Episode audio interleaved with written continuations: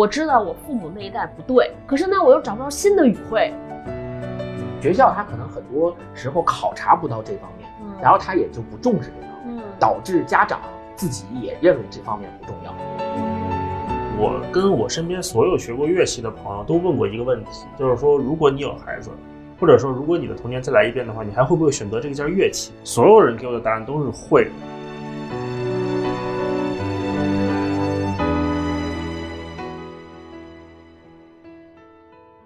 欢迎大家来到新一期的文化有限，我是超哥。我是星光，我是大一，今天想跟大家聊一个新的话题，我们要聊一个纪录片，叫《他乡的童年》。为什么要聊这个纪录片呢？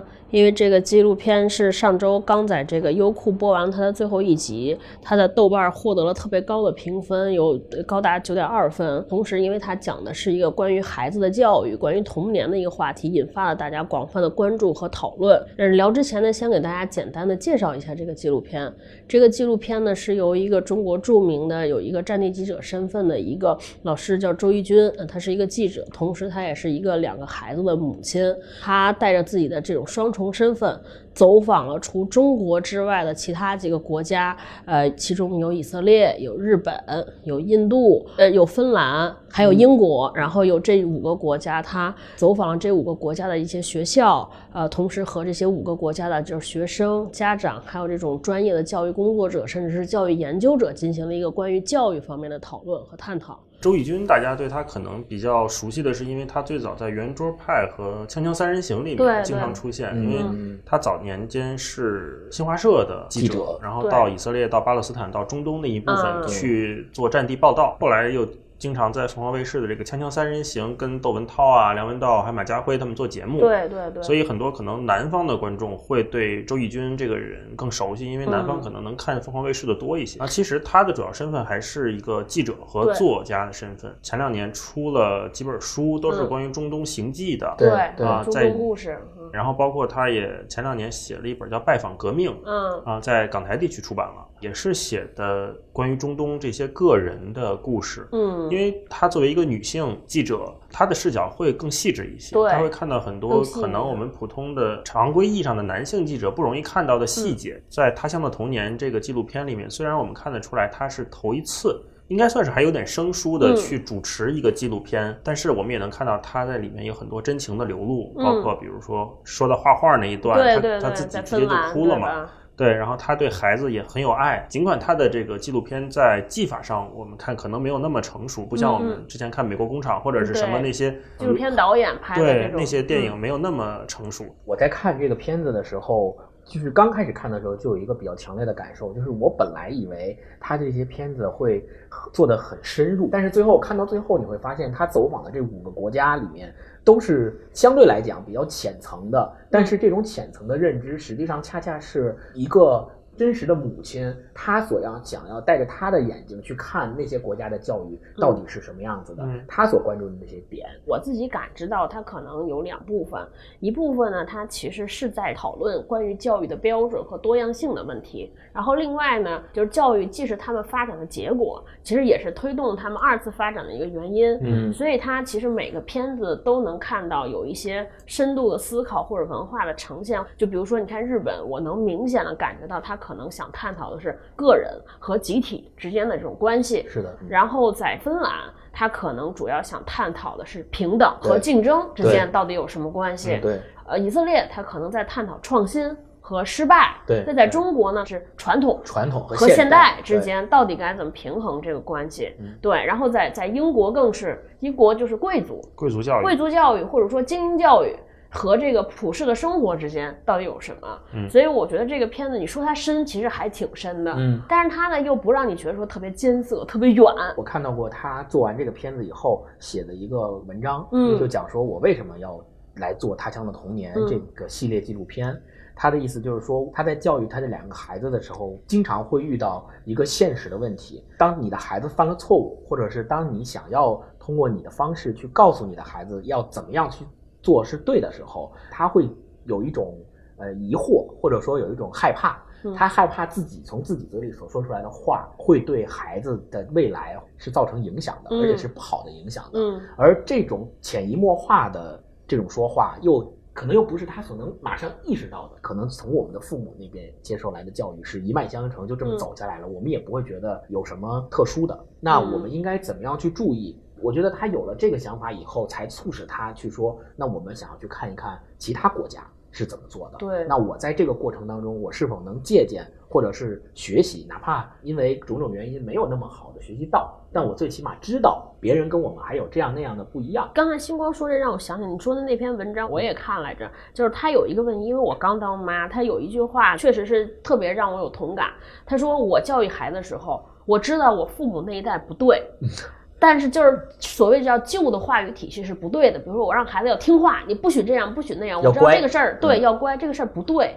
但是呢，我要刻意避免，我不能这么说话。可是呢，我又找不到新的语汇来怎么教育他。我跟他说你不能这样，那我我又不知道我跟他说你应该怎么样，或者说我用什么样的方式说你不能这样会好。我也跟他有一样的问题，所以看的这个时候我特别有感触，看的经常热泪盈眶。哎，你们看这个片子就是有没有什么特别打动你们的？我印象比较深刻的是以色列那一集，也可能是因为我去年才去过以色列，但是我其实对教育这一块没有特别的感知，但是我确实知道以色列的创新能力在全世界是名列前茅的。嗯那我们大家肯定都想知道，为什么以色列这个民族它有这么强的创新能力？它生活在一个强敌环伺的环境里，它周边的邻居都是想要灭了它的，嗯那为什么它却能够？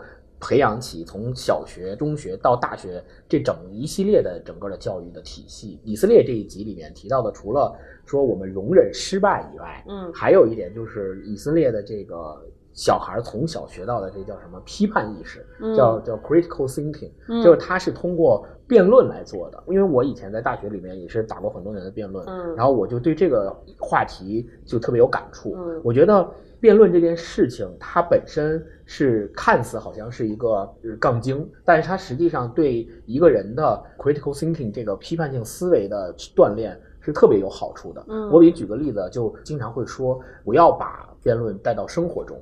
如果是在辩论赛场上，你去跟对方就一个话题，两方展开不同的交流，一定是我们是在一个特定的环境和场域下做这样的嗯交流的。那如果你形成这个习惯了，你在生活中也不断的去跟人家用辩论的思维去讨论一切事情，嗯那就变成一个杠精了。嗯这是第一点。第二点，打过辩论的人都都知道，就是你永远其实也说服不了对方。对对，然后对方也永远说服不了你。但是为什么你们这两方还要在辩论场上辩论的这么激烈呢？对我们是说给观众和裁判听的，就是我们需要给裁判和观众提供一个双方甚至多方的视角，嗯来告诉其他人，你想这个问题不是只有一面。第三点感触就是，就以色列在教孩子这个批判性思维和。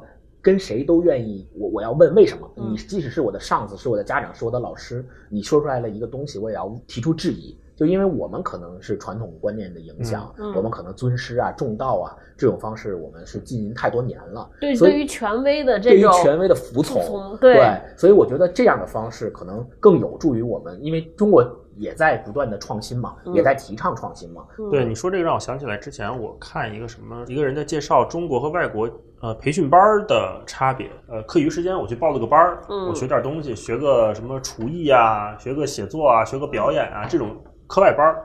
他们说中国人上这种课外班儿的体验是说，我上完这个班儿之后，我觉得哇，老师太牛了，我好像确实不行 啊，是这种感受。但是如果西方他们上这个班儿，这个学生上完一节课下来的感受，通常是说，哎，我做这事儿好像还挺有天赋的。对、啊，这就是一个鼓励为主的教育和一个否定为主的教育的不一样。类似于刚才星光说的，我们太习惯于把老师、把比我们年纪大的人、把这些长辈的话作为唯一的真理，嗯去跟随这个唯一的真理去调整我们自己的行动。嗯嗯但实际上，这个纪录片里面表现的一样，它不是给你一个结果，我不是告诉你你可以这么做嗯。啊。嗯包括我们经常也说，就是国情不同，历史不同，对对吧？嗯。你说芬兰，它可以那么 casual 的去做教育，是因为嗯。它人少，它没有那么强的竞争需要我去承担嗯。啊。看这些纪录片的时候，我们必须要调整好一个眼光，就是说我们要明白，它不是要给我们一个答案，对。对。不是要告诉你你就应该现在像这么一样教育你的孩子，对。嗯绝对不是这样的。嗯而且他也不是说我就说这个国家好，我们的不好，对吧？对对嗯对对，而是说我告诉你，世界上有这么多种方式，是它只是呈现给你，但这个就会导致一个后果，就是说很多人会问，那我该怎么办？这个你们有没有想过这个问题？尤其是超哥，像你作为一个母亲，我其实看这个纪录片的时候，就是两个国家对我震撼比较大，一个是芬兰，芬兰是因为完全跟我们是相反，嗯跟我之前接触教育的方式和方法还有观念完全相反。不鼓励竞争，对也然后从来不说你不行。对对对对，启发更深的其实反倒是印度，因为印度跟我们很像，就是它很人多，然后它的竞争也很激烈，然后整个印度的国家也所有人都在批判印度的教育不行，包括我们当时看的那个三傻，就是那个三傻大闹宝莱坞，他其实也是在对印度教育的整个体制有批判。但是其实你会看到，印度很多民间的人，很多民间的组织，甚至家长，都在想方设法找到自己的方法来解决教育上的问题。比如说里边有一个故事，就是说有一个父亲，呃，他意识到说印度对于女性的教育是不够的，就是很多女孩认为自己来了这个月经是羞耻的，嗯是脏的，对于女性也没有上厕所，什么都没有，就整个印度这个环境对女性非常不友好。对，那这个父这个男孩儿就自己作为一个父亲，自己做了一套书，教女生来认识自己是怎么回事儿。然后他自己也是有两个女儿，然后现在这套教材已经基本上在全世界好多国家在普及，包括嗯甚至是中国。哎，突然让我意识到了。不是说你什么都做不了的，对吧？对然后这个就是对我冲击特别大。对，嗯我想起来你说这个就是自我能做什么，就是是民间教育，我觉得在这个时代他慢慢有点崛起的感觉，就包括你说郑渊洁，对吧？对他好像就是让自己的孩子在家接受他给他的教育，嗯，呃，然后就不去上学，他自己编一套语文教材，我来教他。当然，很多人就会说了，哦，那你已经是个文学家了，嗯对吧？那你作为文学家，你给自己孩子上课上语文课，谁敢说 no 呢，对吧？嗯对，那实际上，但是我又想到我自己，就是我小时候我接受的这种所谓的自主型的教育，就是我爸每天晚上给我读《一千零一夜》，这个《一千零一夜》也好，然后什么格林童话、安徒生童话也好，然后他会每天晚上给我读一点。嗯所以你看我们家那个书，就《一千零一夜》第一本就是翻的特别烂，因为每天都放床头嘛。啊，啊，就是这样。现在晚上有的时候我也会想看看书啊，睡觉之前有这么一个环节，嗯我觉得是受我我爸的给我的教育的影响。我觉得这是一个非常好的一种自我教育或者是民间教育的方式。你们俩有没有印象中就是接受过这方面，你觉得印象很深刻或者影响你至今的？我觉得影响我至今的一个最好的习惯的形成，应该是呃，我父母特别支持我看书。其实也不是他们刻意去培养说你一定要看书，看书好，所以你要看书，也没有这样。发现了一个偏好以后，他们愿意呵护或者说愿意支持我表现出来的这种偏好，嗯然后让我自由的去发展这方面的爱好。嗯我觉得这个是对我现在一直到现在而言，看书这件事儿对我而言，这个影响是最大的。我们家特别逗，后来看电视感觉到了，我妈可能是不是当时想培养我去后宫选妃？对，然后我妈就是一直按照培养王妃的这个 这个要求要求我，就是什么琴棋书琴画琴棋书画。棋书画，然后你长得还得好看，啊然后就是后来我跟我妈聊，我当时就觉得太逗了，她就是。典型的中国式父母，就是我们诟病那种，因为自己好多愿望实现不了，就让孩子替他实现。然后我就觉得我妈可能当年的愿望是要嫁入豪门，就是嫁入皇宫当戴安娜 王妃，你知道吗？但是她生在那个年代没有实现，她就把这个都压在我身上。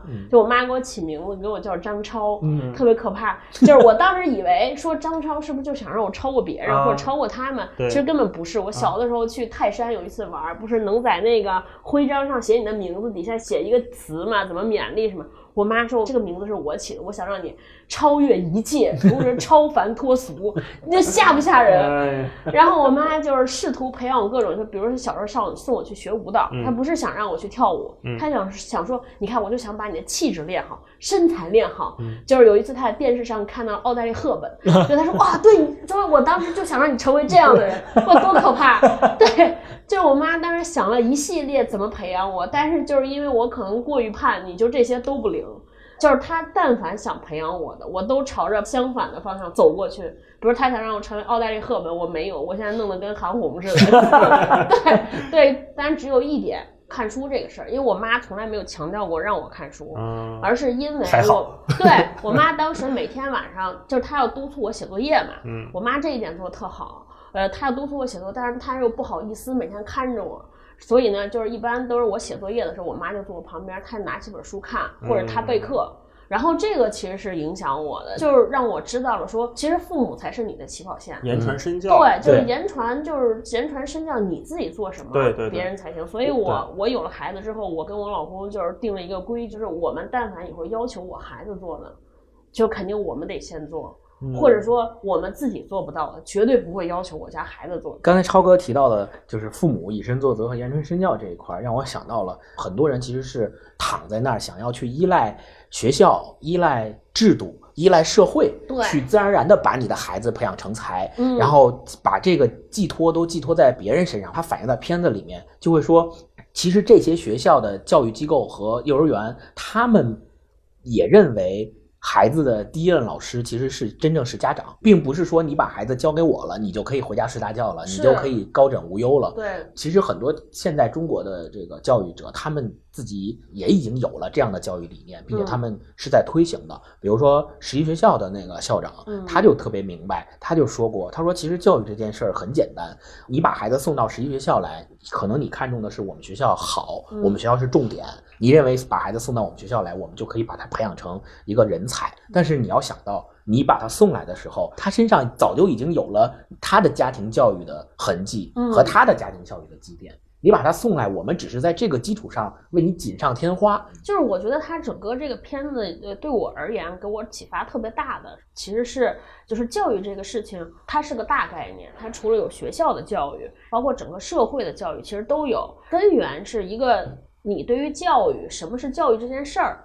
你要有一个清醒的认知，以及说教育能够实现什么。在芬兰有一个部分感触特别特别深，像那个自然现象课那个老师嗯来到一棵树前面，嗯他说这个树是什么？他说哦，这是我们芬兰的所谓叫积极的教育。它有一个树，他说这个树上就有好多词儿。他说我们这个树呢，就代表说，如果一个孩子他科学不好，数学不好，呃，或者他艺术不好，但是他用那个词儿说 still get power，他还是可以有力量，在哪些方面呢？他有一些词儿，比如说他他是诚实、诚实勇敢啊勇敢，嗯呃，他呃坦率，有创造，嗯有创造力，有同情心，啊，然后他有雄心，还有一个大词儿叫爱，就是说他但凡具备同样的这些素质，他也是我们公认的他是好的。我当时看着就是热泪盈眶，你知道吗？因为觉得这上面就是大多数词，你要是跟我妈来讲，就是都是我妈认为这都是借口，就是你现在出来说，比如说你家孩子怎么样，是个什么样？呃，我们家孩子是个诚实的人，善良的人，就很多家长潜台词就说这个孩子是个不行的人，是个普通人。实在是没得夸了是的，是的，是的，对。学校里面也是，我们可能更关注你的学科成绩。学校它可能很多时候考察不到这方面，嗯然后他也就不重视这方面，嗯导致家长自己也认为这方面不重要。但其实恰恰相反，这方面很重要。就是我有初中、高中的时候，有一个同学，有同班同学，他在学校的那个评价体系里面，每次考试都是垫底的，嗯都是后三名。当时我学习还可以，我大概是十名左右吧。然后他妈妈就特别喜欢让他跟我在一起玩因为他他妈妈的理由是说，你多跟人家好好学学，人学习这么好，你多跟人家玩玩，你也能学习好，对吧？嗯然后特别有意思的是，我妈就特别不喜欢我跟他一起玩，对因为我妈觉得他学习不好，如果我跟他一起玩，就会导致我被他也带着你得跟那个。年级前三的玩儿。对对对我妈就是这样的观念。然后，但是呢，当时自己的想法是说，我觉得他跟我在一起玩的时候，我们俩能玩的特别好，我们俩有的聊。然后最后怎么样呢？最后你看，等到我们大学毕业以后，我现在是一个社畜标准的，但人家现在已经是飞行员了。人家天天开飞机在天上飞，而且人家是他们的航空公司里面最年轻的机长，职业生涯的发展上也取得了非常好的发展，而且是对，而且是非常好的，受到了别人的认可的。嗯那我们再返回头来看初中、高中时候的那些事儿，我们就会发现，原来我们当初用那样狭窄的评价去评价他们是有问题的。现在很多就是越高学历的家长，他越容易焦虑。我之前看李玫瑾，一个嗯公安大学的教授，嗯他研究犯罪心理学的，家长就问他说：“哎呀，说这个孩子以后学不好，或者是学习差怎么办呀？”嗯往往这么问他的人，都是一些可能从比如说不是大城市来对，但是现在就是混得还不错的这么一群嗯人。就所谓叫中产阶级就焦虑。他们可能是自己学到了博士，嗯但是家里并没有太强的、太多的积淀这种。然后李玫瑾就会劝他们，就说：“你现在不也过得挺好吗？对，你不就是从一个小地方一步一步走上来，努力到今天，嗯呃，有了这个现在你所有的一切吗？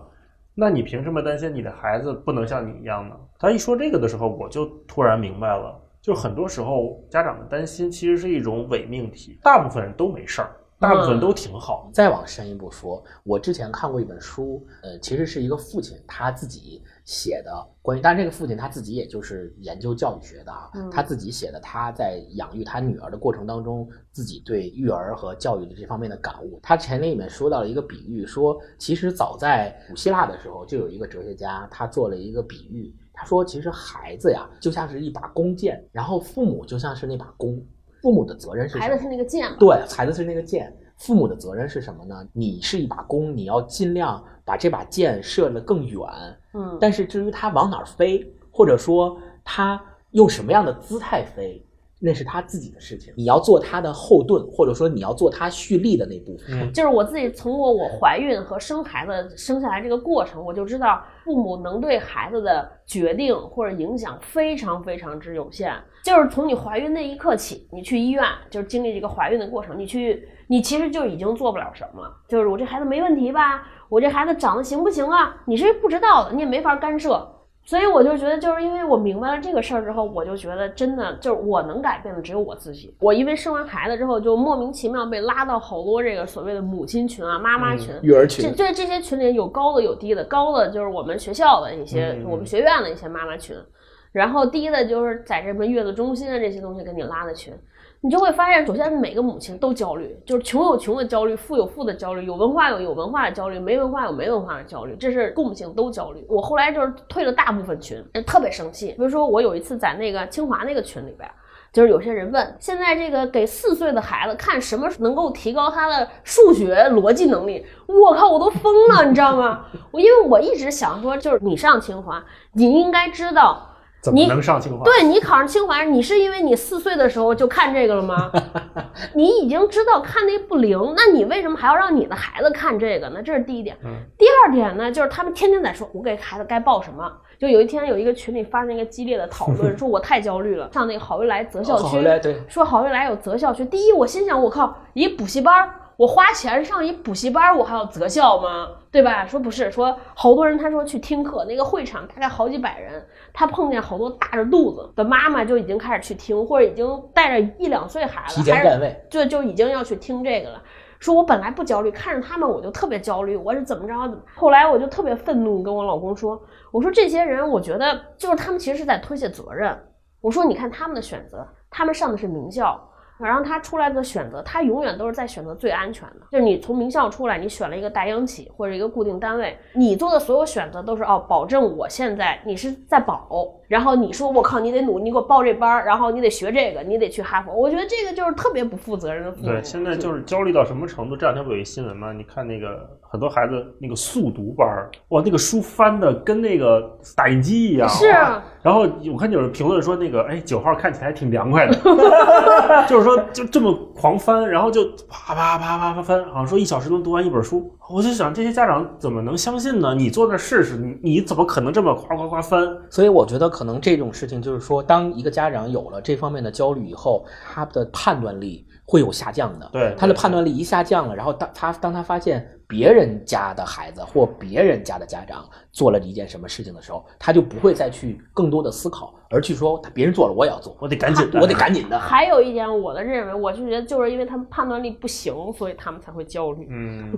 也有这，个可这可能是相辅相成的。对也有可能这次十一的时候，也是跟几个小伙伴一起出去玩儿，然后他们其实也是有有孩子的家长，然后他们就也在互相聊的时候，也在聊自己对育儿方面的一些经验。我们大家听完之后都跟听天方夜谭一样。我说现在都这样了，但是这个家长他自己不觉得，他自己反而会觉得说，你们就是因为还没有孩子，等你们到我这个阶段，等你们跟我一样有了孩子，你们没准比我更厉害。相当于我们之间已经产生了一点点代沟，我们会嗯没有办法交流。认知不一样对，样，我们也没有办法说说啊，因为确实我们属于没有孩子的现在阶段，我们也没有没办法有话语权。对，我们也没有办法说，哎，我有了孩子，我一定不会这样。嗯我们也没有办办法百分之百说这种话。但是就是从我的经历来觉得，我是觉得你就是，即便我们可能成有一天成为父母了，也不会成为那样。因为我没孩子的时候，大家就说说，你看你就是说风凉话，你有孩子你也得这样。嗯然后我有了孩子的时候，我我我至少在怀孕和生的时候和他们不一样。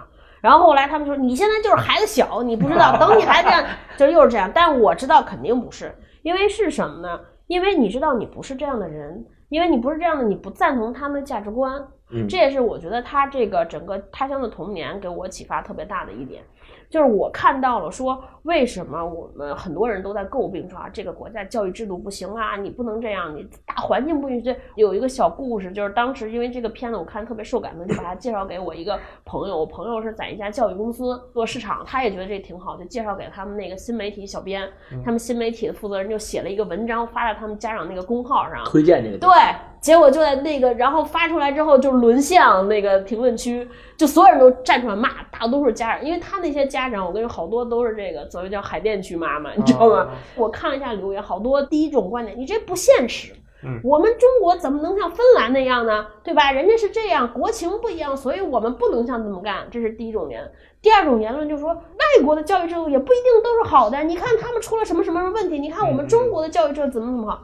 我当时就惊了。首先，你就知道他们可能就是没看，甚至是没看懂。啊对对对，第二呢，你就会发现大家已经形成一种自然应激状态。啊就但凡你提到这茬儿的时候，就是他立刻那个就炸毛了对自我的防御机制就自动起来，他也不听你说的是什么，对，他也不知道他人家想说什么，但反正就是我知道我这套对啊，你不要影响我。但其实人这片子不是在探讨这些，嗯，周轶君他在芬兰不是去看那些树嘛，去大森林里面找相同的颜色呀，嗯。去给那些树划分种类，但是完全不要求你把那个名字说对，嗯。这就是芬兰的教育嘛。然后他后来回来之后，他就有一天下大雨，他就带着他的孩子出去去森林里想走一走，树林里走一走，然后他就说问这个孩子说：“哎，你觉得这个是个什么草，什么花儿？”他说：“一般我们都会说你拿什么 app 扫一下，嗯告诉你说，哎，这叫什么什么花儿，下记住了啊，下次我考你啊。”在这一瞬间，他突然把这个念头掐断了，问孩子说：“哎，你这个花儿是什么？”然后那个孩子说：“尿尿花儿 啊。”他觉得特别好。然后这个呢，这个是条纹花儿，对他觉得这挺好啊，嗯我为什么要给你一个标准答案？是，然后再往后，再过了一段时间之后，他们又干嘛去？又看到某些植物，嗯然后他孩子就说：“哎，这个条纹花比之前那个条纹宽一些。”对，哎，这样我觉得这个孩子也是认识了一种植物呀，对吧？这也是在学习呀、对他去闻了闻，觉得这个是尿尿花，对这个可能这个味道比那个还难闻。我觉得这个就是真正你在生活中，你明白了人家那个教育的理念是怎么形成的，的怎么在生活中去体现的，嗯这就不一样了。对是的，对吧所以我觉得大一刚才最早说的，其实这个片子它从始至终并没有给大家提供一个答案，更加没有一个标准答案。让你们在选择里边，如果童年还可以重来，嗯就是比如说这几个国家，你有没有特别想去的，或者说特别想把我我以以后有孩子想让他也像这样教育的，有吗？我其实更喜欢的是日本和芬兰。啊还有以色列，呃，就可能很多家长觉得说，呃，如果我有钱了，或者是我自己变成了中产阶级以后，嗯我有财力了，我愿意把孩子送到英国去，嗯或者送到比如去英国接受贵族教育，嗯这可能也是很多中国家长现在也在这么做。嗯对，但是他那一集很多中国家长，对但相反我，我我如果是我的话，我我应该不会去把自己孩子送到，就即使我有这样的财力，我可能也不会做这个选择。原因是什么呢？这种贵族式的教育，它当然有它自己的好处，但是我其实我更喜欢的是芬兰的教育里面提倡的平等，还有日本教育里面提倡的那种理念，还有嗯包括说我们以色列教育里面提倡那种创新。确实，精英和贵族这个概念，其实被很多中国的中产阶级的家长误解了。比如说，我举个例子啊，在那个片子里面采访了华天，对这是马术的那个冠军职业运动员嘛。对，周轶君其实也提到了这个问题，就是说，你觉得现在家长们把让孩子们去学类似于马术这样的所谓的贵族运动，对你是什么看法？嗯然后，其实华天的回答就在我中国人看来，可能就有点叫什么答非所问，或者叫不痛不痒。对为什么不痛不痒？我认为是因为在英国人看来，其实这些运动就很普通。就我的祖辈们我的祖辈们，对，就有这个场景，是我的祖辈们从小他们就做这些运动，嗯到我这儿也去做这些运动也是很正常的。对但中国人就觉得哇，你看我为了学马术，还专门弄个马场啊，专门去弄个保养，对这好贵哦。他觉得这样是贵族运动，但其实对于跟他们的理解是完全偏差的。嗯你真正的精英是关心社会、有社会责任感、解决大众的问题，这样的人才是真正的精英，不是说我学一个马术我就是精英了。有孩子我可能更想让他去体验芬兰的教育，因为我觉得在我们这里，可能人跟自然的关系被大大的压缩了，嗯然后人跟自我的关系也被压制了，那他很难找到自己的那种状态。对，但是在芬兰，你就能看到人，他们因为人少嘛，嗯自然环境也很好，你能看到他们人跟自然的关系很融洽。然后他们也很能在意自我的存在的状态，并不是说多多自私，而是说他们有我的这个概念存在。嗯，就是你们有没有说人生想过说，假如我的童年能再来一遍，就是我觉得哪些部分有遗憾，我一定要把那个事儿做了，或者是我一定要怎么着，在哪个地方再修正一下，有没有这种想法？我小学的时候，我们学校有管乐团，这个大一应该也了解，他本身从小也是学二胡的。那我们学校那是管乐团，就是西洋乐团。我有一个同班同学，他在管乐团里面是学吹次中音的，啊就是一种号。然后他每次都放学以后参加管乐团排练，然后他经常表演吹次中音。嗯我就挺感兴趣的，我说，嗯哎，那我也想学一个。然后我就回家，有一天回家，管乐团招新，说谁想学报名，我就回家跟我妈说，说妈，我想去报管乐团，我想学一个学吹号。我妈的反应是什么？假如说现在放到那些焦虑的家长面前，会是什么？就是你孩子不说，我都得主动跟你去学。嗯，我妈的反应是说，别学了啊，吹号特别累。对我我我妈就说别学了，吹号特别累。说那个你看吹号的那些人吹的那样，哎腮帮子鼓的那么那个什么，嗯吹的吹要吹半天吹不出个音儿来，特别累，别学了，我估计你坚持不下来。这么跟我说，然后嗯就当时就把我这个念头给打消了。大老师呢，二胡十级，对，我我从小就是一直在学二胡，倒没什么遗憾。但是我跟我身边所有学过乐器的朋友都问过一个问题，就是说，如果你有孩子，或者说如果你的童年再来一遍的话，你还会不会选择这个件乐器？你还会不会选择学二胡？你会不会选择弹琵琶？嗯你会不会选择打扬琴？嗯所有人给我的答案都是会，还会再选择这件乐器。就是这个乐器哎，一开始你学的时候是被动的吗？还是主动的？呃，是半半主动的，就是嗯我也是在幼儿园，嗯是小时候三三四岁的时候，嗯幼儿园，然后我那会儿特别喜欢打鼓，嗯想打鼓就觉得特别帅，然后嗯咚咚咚敲嘛。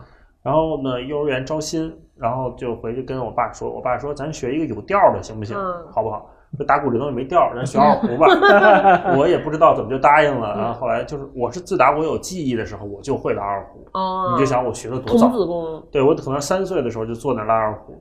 我这些同学，就是学乐器的同学，嗯基本上是九级、十级考完的，所以他们对乐器的感受跟我的一样。嗯，就说如果再给我一次机会，你还学不学二胡？我还会学。我觉得这可能也给很多家长或者是在纠结孩子要不要学乐器的家长一个建议，就是说这个东西如果能坚持下来的话，的确是一个非常非常对孩子有价值的事情。我很感激我这三十年嗯学了二胡这个东西。前一段时间就是前年的时候，我不是抑郁嘛，我一开始对童年没有这么深的了解，就是因为我当时抑郁，我是中重度抑郁被诊断，然后就接受了系统的心理治疗。就是一开始我根本不相信所谓原生家庭那一套，就是因为我老觉得是这都是给找借口。嗯。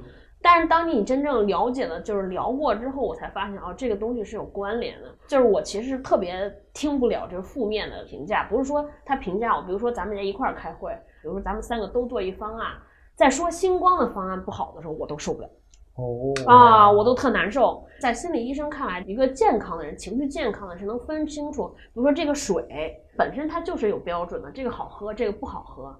但并不因为我不喜欢你喝那个水，因为那个水是你做的，就说明你这个人不行。嗯，就这个东西在概念上是被分开的，但是在我这儿就不行，因为我妈从小受的教育，比如说你今天这个题做错了，那就是你不行，他会把不是这些东西你这个知识点没掌握，是你对人不行。他就他就到到最后就让你觉得说你不行。现在就是受到的那个训练就特别强，就一旦他说哦，今天比如说超哥你这个东西写在这儿有点问题，本来是想客观的评价这个东西本身，那就会让我觉得我、靠，他肯定是不是觉得我能力不行，水平不行。那加之我们现在经常沟通当中，其实没有那么多技巧的注意嘛，就是我现在就在有意识在割裂这个，就是就是我之前是就没有想到这块儿的，所以我就觉得童年就也是我一个私心嘛，说为什么聊这个话题呢？就是觉得，那就童年这个事情确实很重要。当时心理医生跟我说的一个概念就是说，你看你虽然就是从小很很叛逆，你知道你妈妈做的这些东西是不好的，是不对的，然后你也没有按她的要求做，但是你其实意识不到她的那种标准已经内化到你的血液里边了。嗯就所以他说，我的人整个来说，我为什么会抑郁呢？其实你是指整个是处于抑制状态。你虽然知道你妈把你培养成那个王妃，评判你是不对的，要求你是不对的，你也不可能做到。但是你已经把那个标准内化在了你的人格里边，哦你一直在用那个人格要求自己，就是自我认知特别低。嗯，所以你就没有自信，你就自卑。为什么要大家看这个片子？你首先要知道这个世界有这么多的标准，评价一个人孩子好不好、厉不厉害，有这么多的维度，而不只是说他要优秀，他要赢。那今天就这样，行，今天就这样。然后大家有兴趣的话，可以看看《他乡的童年》这个纪录片。对，在优酷平台播出。如果大家有什么对这个纪录片的感想，或者是对我们这期节目的评论，也可以跟我们交流，跟我们交流。所以，在留言区评论里留言。嗯，好嘞，那我们下次见，拜拜拜拜拜。Let's start at the very beginning. A very good place to start. When you read, you begin with A B C When you sing, you begin with Do, Re, Mi. Do Re Mi Do, Re, Mi. The first three notes just happen to be Do, Re, Mi. Do Re Mi Do, Re, Mi, Fa, Sol, La, Ti. Oh, let's see if I can make it easier. Doe, a deer, a female deer. Ray, a drop of golden sun. Me, a name I call myself. Far, a long, long way to run. So, a needle pulling thread. La, a note to follow. So, tea, a drink with jam and bread. That will bring us back to dough. Oh, oh, oh, dough. A deer, a female deer. Ray A drop of golden sun. Me A name I call myself. Fa A long, long way to run. So a needle pulling thread note to follow. So, tea, A drink with jam and bread. That will bring us back to dough. A deer, a female deer. Ray, a drop of golden sun. Me, a name I call myself. Come, a long, long way to run. So, a needle pulling thread La, a note to follow.